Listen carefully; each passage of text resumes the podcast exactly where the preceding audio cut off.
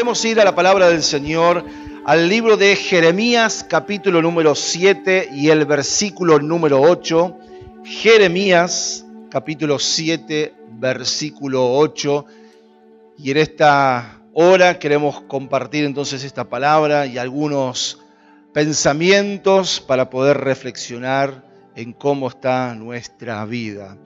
Jeremías capítulo 7, versículo 8, dice allí el profeta, He aquí vosotros confiáis en palabras de mentira que no aprovechan. Una vez más, he aquí vosotros confiáis en palabras de mentira que no aprovechan. Y cuando Jeremías entonces estaba escribiendo este capítulo, allí está enfrentando la falsa creencia de que Dios no iba a permitir que dañasen el templo o que dañasen la ciudad de Jerusalén y los que allí habitaban. Pero dicha hipótesis queda completamente disuelta por el profeta Jeremías, a menos que las personas se arrepentieran de sus pecados y cambiaran también sus conductas. Y esto entonces me lleva también al siguiente pensamiento. No por pertenecer no me van a pasar ciertas cosas, sino por ser me pueden pasar algunas cosas. Porque muchas veces también tenemos la idea falsa de que porque soy o porque voy a la iglesia no me van a pasar ciertas cosas. Y la realidad es que aunque voy a la iglesia, me van a pasar algunas cosas. Entonces, tal como dice también este versículo, hay muchas mentiras que muchos deciden creer. Son mentiras tan comunes y aceptadas por toda la sociedad que muchas personas las toman como verdades y en su vida entonces obran en base a esas mentiras. Como dice también este versículo, esas mentiras las cuales las personas confían no aprovechan, dice el versículo. Esto es, no producen nada bueno en la vida. Creer en estas mentiras. Creer entonces en lo que aparentemente está bien, pero sabemos que está mal. Todo lo contrario, cuando también tomamos nuestras decisiones basadas en estas mentiras, seguimos trayendo problemas y amarguras a nuestras vidas. Esas mentiras son a veces tan sutiles, tan dulces, porque vienen del más grande engañador, Satanás, el diablo o como quieran llamarle, que con astucia se disfraza también para disfrazar sus mentiras, para que nosotros comencemos a creer que tal vez son verdades. O disfraza alguna mentira como algo relativamente bueno o verdades a medias. Así que en este día, aquel que se disfraza de ángel de luz, dice la palabra de Dios, hablando del diablo, se disfraza como ángel de luz, nos puede tal vez estar engañando y no nos estamos dando cuenta. Así que vamos a analizar algunas mentiras que muchos creen dentro de la iglesia y aún fuera de la iglesia y veamos cómo aplicar la verdad del Señor. Hay una mentira que dice, no vale la pena intentar cambiar porque la carne es débil y siempre vamos a fallar. Y la realidad es que sí, nuestra carne es débil. Jesús lo dice allí en Mateo 26, 41 Jesús, antes de enfrentar el arresto y luego su posterior muerte, estando orando en agonía, les dijo a algunos de sus discípulos, algunos se los dijo, lo siguiente, Mateo 26, 41, velad y orad para que no entréis en tentación. El espíritu a la verdad está dispuesto, pero la carne es débil. Y esta es una mentira diabólica, decir que no debemos ni siquiera intentar cambiar nuestro estilo de vida usando como excusa que la carne es débil. Y como la carne es débil, ¿para qué voy a intentar cambiar? Si voy a volver a fallar, si voy a volver a caer. Pero tenemos que saber que la frase que usó Jesús afirmando que la carne es débil, para nosotros debe ser una señal de alarma. Debe ser una señal de advertencia, no una excusa para no cambiar, no una excusa para no alejarnos del pecado, no una justificación para seguir viviendo un estilo de vida que desagrada al Señor. Por ejemplo, si vemos en una caja una etiqueta o un escrito que dice frágil y alguien nos pide entonces esa caja y cuando se la entregamos y abre la caja y se da cuenta que lo que estaba en el interior está todo roto. Entonces podemos decir, bueno, podemos usar la excusa que es por culpa de lo que el otro me pidió que era frágil y por lo tanto se rompió. Si la caja decía frágil y él me pide algo que es frágil y cuando se lo entrego está roto, es por culpa y me excuso detrás de aquel que me pidió aquello que es frágil. Pero esto no es así, sino que verdaderamente significa que debimos haber tenido más cuidado para manipular esa caja o tener el cuidado de que tal vez no se nos cayera la caja porque decía afuera frágil. Y de la misma manera, cuando la palabra de Dios nos dice que la carne es débil, no es para tener excusa para decir que no podemos cambiar que no podemos dejar algún vicio, que no podemos dejar de hacer lo malo y que somos conscientes de que estamos haciendo algo malo, pero no lo podemos dejar. Cuando Jesús se refería de que la carne es débil, no es la excusa para no dejar eso, que sí tenemos que dejarlo. Lo que nos está diciendo entonces la palabra es que tenemos que ser cuidadosos de no descuidar nuestra relación con Dios. Porque así sí se nos va a hacer difícil poder cambiar y poder mejorar. Entonces Jesús decía, velad y orar, porque el adversario está allí, siempre dispuesto a tratar de mentirnos, a que nosotros caigamos en sus mentiras. Decía Jesús, para que no entréis en tentación. Porque el espíritu a la verdad está dispuesto. El espíritu, nuestro espíritu se conecta al Espíritu Santo y es fácil esa relación. Cuando hablamos de la carne, es todo lo contrario al Espíritu Santo. Entonces, el Espíritu es más fácil que se junte al Espíritu Santo, pero cuando estamos hablando de la carne, nos cuesta someternos, nos cuesta pedirle al Señor que nos dirija con su Espíritu Santo, porque a veces queremos más nuestros antojos, nuestros gustos, que lo que Dios nos está pidiendo que hagamos o aún dejemos de hacer. Entonces, que la carne sea débil significa que tenemos que ser cuidadosos de no darle lugar al diablo con sus mentiras. Cuidadosos de ir a lugares donde sabemos que no son convenientes para nuestra vida. Cuidadosos de que hay amistades o hay compañerismo que no nos bendicen. Y cuántas, muchas otras cosas más podemos nombrar. De entender que sí podemos cambiar, que sí podemos controlar nuestra carne aunque es débil y que sí podemos declarar la victoria en el nombre de Jesús. Mire lo que dice allí en segunda de Timoteo capítulo 2, verso 22. Y no solamente les está hablando como creemos a los jóvenes, adolescentes, jóvenes, que viven estas experiencias y que todo lo hemos vivido en nuestro tiempo de adolescencia y de juventud.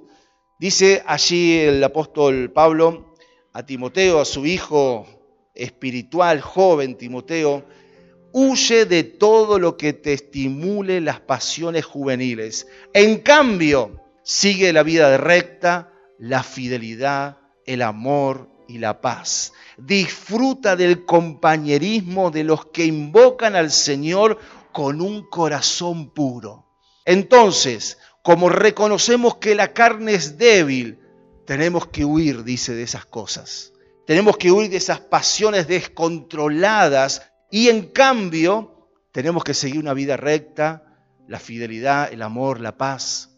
una vida que agrade al Señor, del compañerismo, de los que invocan juntos al Señor, de aquellos que estando a nuestro lado nos acercan más a Dios en vez de alejarnos del Señor. Así que una mentira que nunca ha servido y que nunca servirá es que no vale la pena entonces tratar de cambiar porque la carne es débil y siempre vamos a fallar y siempre vamos a cometer tal vez ese error del cual queremos escapar y como la carne es débil no podemos solucionarlo. Pero todo esto es una mentira. Tenemos que cambiar esta mentira y decir que aunque la carne es débil, tenemos que ser cuidadosos de no descuidar nuestra relación con Dios, porque así sí se nos va a hacer más difícil poder cambiar y poder mejorar y poder dejar aquellas cosas que sabemos que tenemos que dejar para acercarnos más al Señor. Una segunda mentira dice, si todo lo hacen, no puede ser tan malo. Si todo lo hacen, no puede ser malo. Y esta es una de las mentiras que más está destruyendo la vida de millones de personas en el mundo. Creer que si todos hacen algo significa que no es malo o que no es tan malo. Si todos lo aceptan como bueno significa que no es un pecado, que no es un error, pero esto es una mentira entonces de la cual también nosotros tenemos que descifrar las mentiras del enemigo. El apóstol Pablo dice en 1 Corintios capítulo 10, verso 23, también en la nueva versión internacional, todo está permitido, pero no todo es provechoso. Todo está permitido, pero no todo es constructivo dice entonces en esta nueva versión internacional. Pablo dice en otra versión, todo me es permitido, pero no todo me conviene. Todo lo podemos hacer, pero entendemos que hay frutos detrás de todo lo que nosotros hacemos. Podemos ver cómo muchas personas toman entonces decisiones basadas en esta mentira, creyendo y confiados que por hacer algo que socialmente es aceptado, no están haciendo algo que desagradan a Dios. Como la celebración de Halloween, como muchos lo hacen, entonces pensamos que no es tan malo.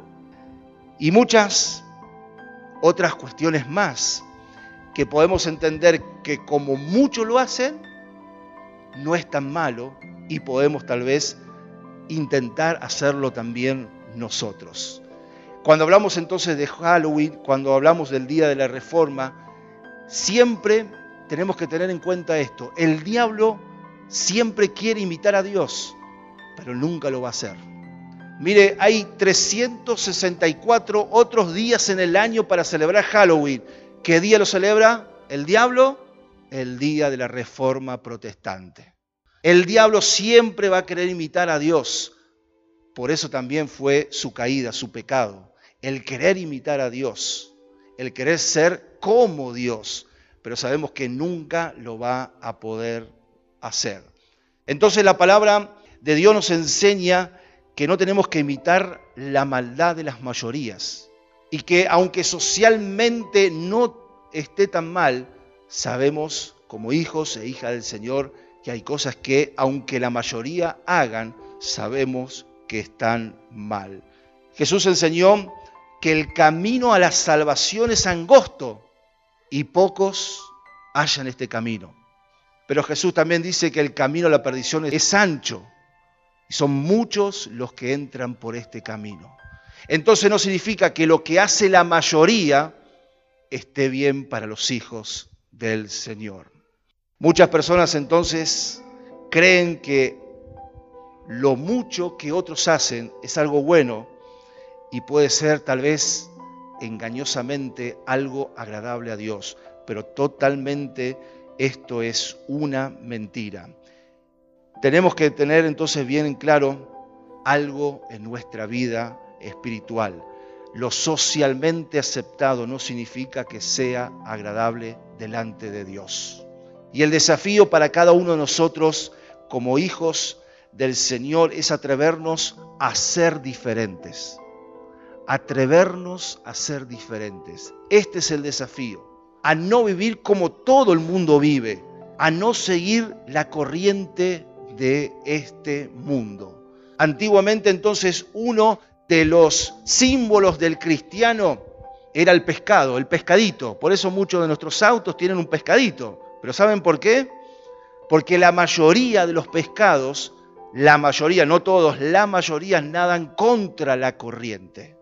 Y ese es el desafío para nosotros los hijos del Señor, nadar contra la corriente. Cuando el mundo me dice, esto está bien, yo entiendo lo que dice Dios y dice, eso que el mundo dice que está bien, yo entiendo que está mal. Vamos en contra de esta corriente. Y aunque la mayoría hagan y piensen que eso está bien, nosotros entendemos que no lo podemos hacer porque está mal.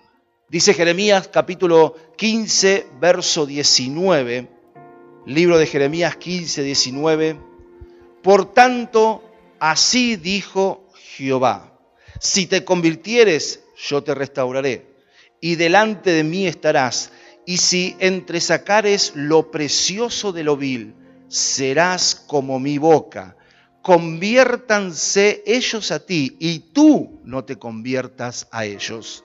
En otra versión dice esta última parte, tienes que influir en ellos, no dejes que ellos influyan en ti. Y ahí está el desafío. Tenemos que tratar de ser diferentes. No dejemos que el mundo nos influya a nosotros, el pensamiento humanístico que nos influya a nosotros, sino que nosotros como hijos de la verdad tenemos que influir sobre esos pensamientos incorrectos.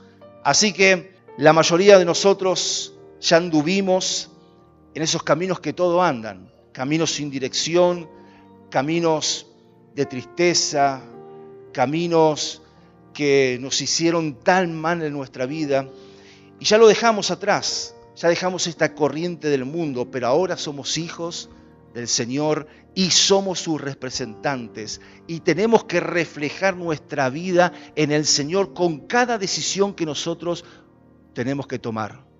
Tenemos que reflejar al Señor con cada negocio que hagamos en esta vida. Tenemos que reflejar siempre al Señor sabiendo que muchas veces somos como el reloj de las iglesias que están al frente de las plazas. Todos miramos para ahí. El mundo nos observa. Y aún entre nosotros los cristianos tenemos que observarnos y ver el mayor testimonio que podemos dar. Alguien dijo que tus actos hablan mucho más fuerte que tus palabras. Entonces podemos decir muchas palabras lindas, pero todo eso se define al fin y al cabo por nuestros actos. Amén. Somos representantes del Señor. Tenemos que entonces atrevernos a ser diferentes.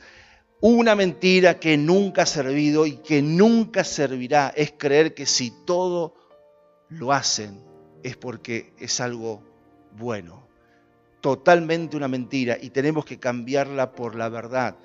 ¿Qué significa? Que aunque todo lo hacen, no significa que sea bueno, sino que nosotros, y aún siendo minorías, tenemos que marcar la diferencia en este mundo y en la sociedad en la cual el Señor nos ha puesto. Amén. Otra mentira dice, si lo haces por amor, no es pecado. ¿Y cuántas personas han cometido grandes errores en su vida, de las cuales hoy se arrepienten grandemente por haber creído esta mentira, por creer que lo importante es que siempre haya amor? Y esta mentira es la que la sociedad muchas veces, las personas ponen excusa detrás de amor para justificar muchas relaciones de adulterio o de fornicación o hasta para justificar relaciones con el mismo sexo, tomando como pretexto el amor que se dicen tener entre ellos. Y lastimosamente muchas vidas han sido destruidas, muchas familias han sido divididas, muchos matrimonios han terminado en fracaso por causa del que si lo haces por amor no es pecado. Que si lo haces por amor no está tan mal.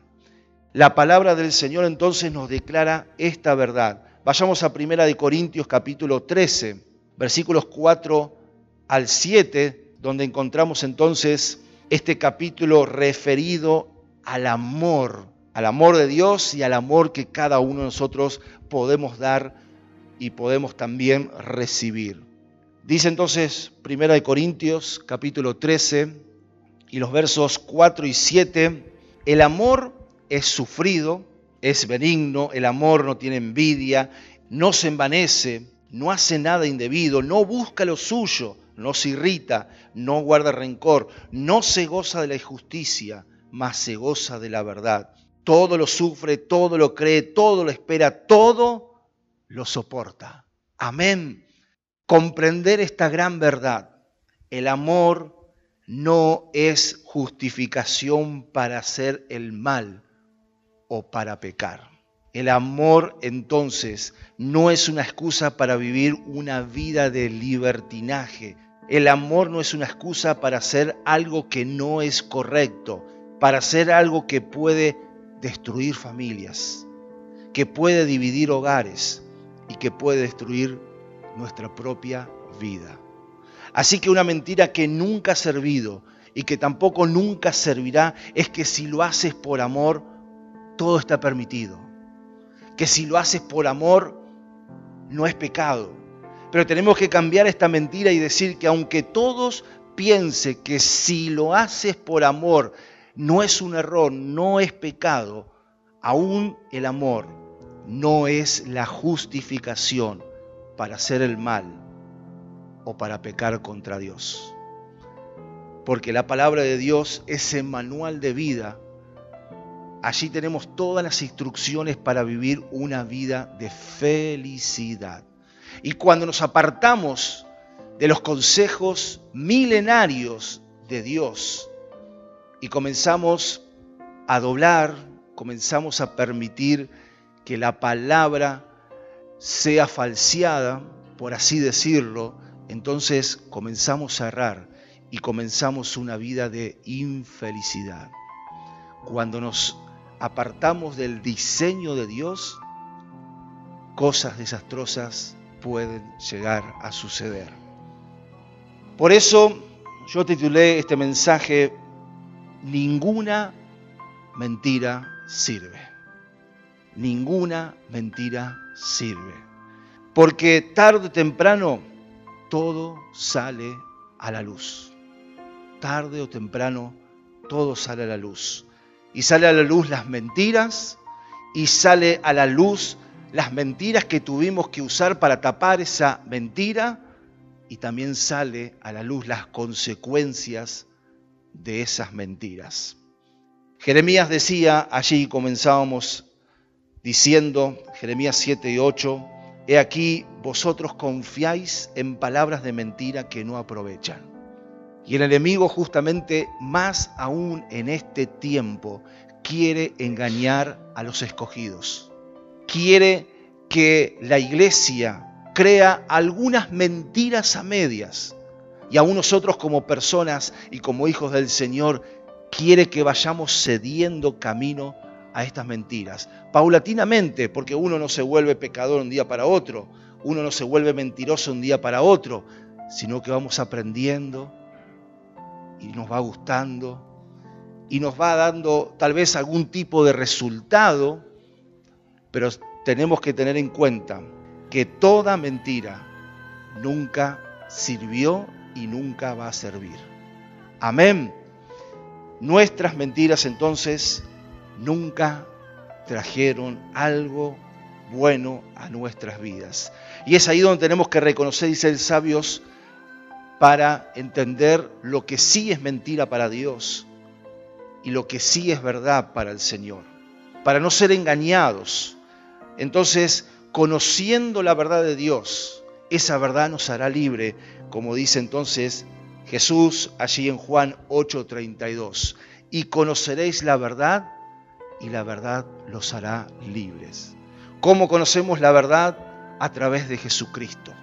¿Cómo conocemos la verdad? A través de comprender la palabra del Señor, este manual de vida que Él nos dejó a cada uno de nosotros.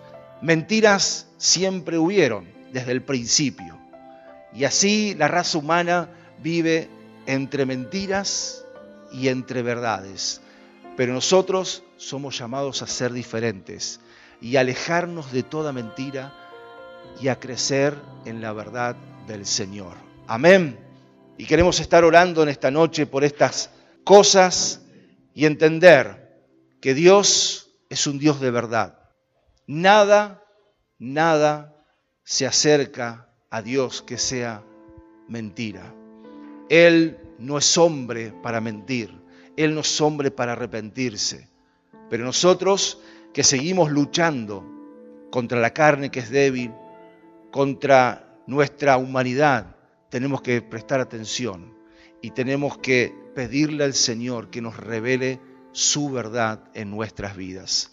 Cerra tus ojos, queremos estar orando, queremos estar pidiéndole al Señor que nos haga libre de toda mentira. Y aunque muchas veces haya mentiras universales que están bien vistas, que sean socialmente aceptadas, hoy entendemos como hijos del Señor que no las creemos y que no vamos a conducirnos por estas mentiras, sino por la verdad de Dios, porque la verdad nos hace libres. Señor y Padre, gracias. Gracias porque podemos confiar en ti, oh Dios.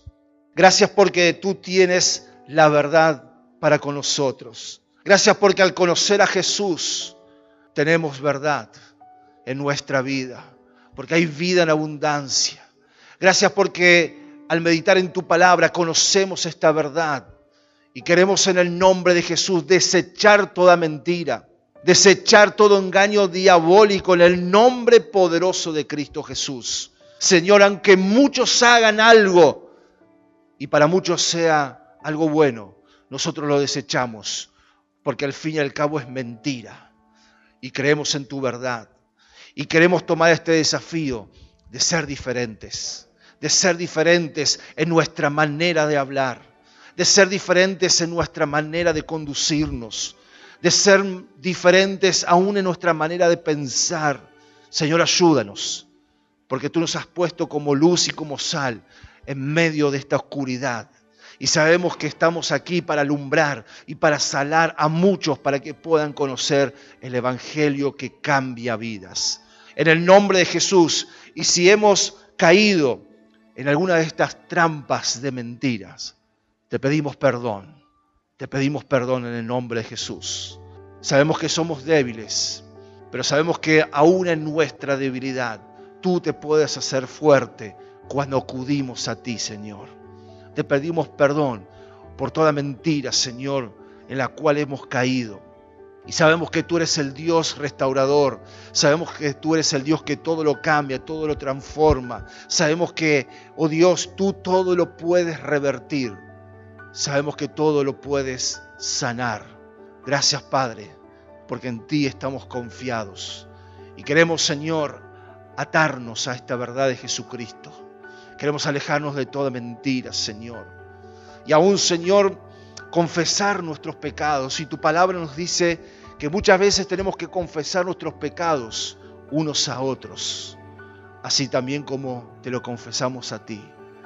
Te pedimos, Señor, perdón. Y aún, Señor, perdonamos a aquellos que tal vez nos mintieron. Soltamos este perdón en el nombre de Jesús, para que también nosotros seamos restaurados, para que seamos cambiados en el nombre de Jesús. Señor, bendice a tu iglesia para que podamos seguir alumbrando, para que podamos, Señor, seguir marcando la diferencia en esta sociedad que sabemos que está destruida y cada día, Señor, se va a destruir más. Pero sabemos que hay algo que tú tienes preparado para nosotros, para que podamos marcar la diferencia. Hay un cuidado especial para nosotros que somos tus hijos. Pedimos, Señor, que tú nos sigas bendiciendo en cada una también de las decisiones, que basemos nuestras decisiones en la verdad y nos alejemos de la mentira. En el nombre poderoso de Cristo Jesús. Hoy también bendecimos esta semana que estamos comenzando y declaramos la verdad y nos alejamos de la mentira.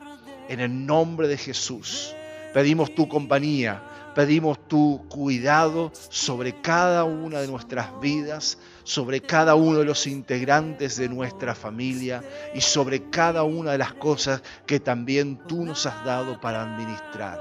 Todo esto lo pedimos en el nombre que sobre todo nombre, en Cristo Jesús. Amén y amén, Señor Jesús.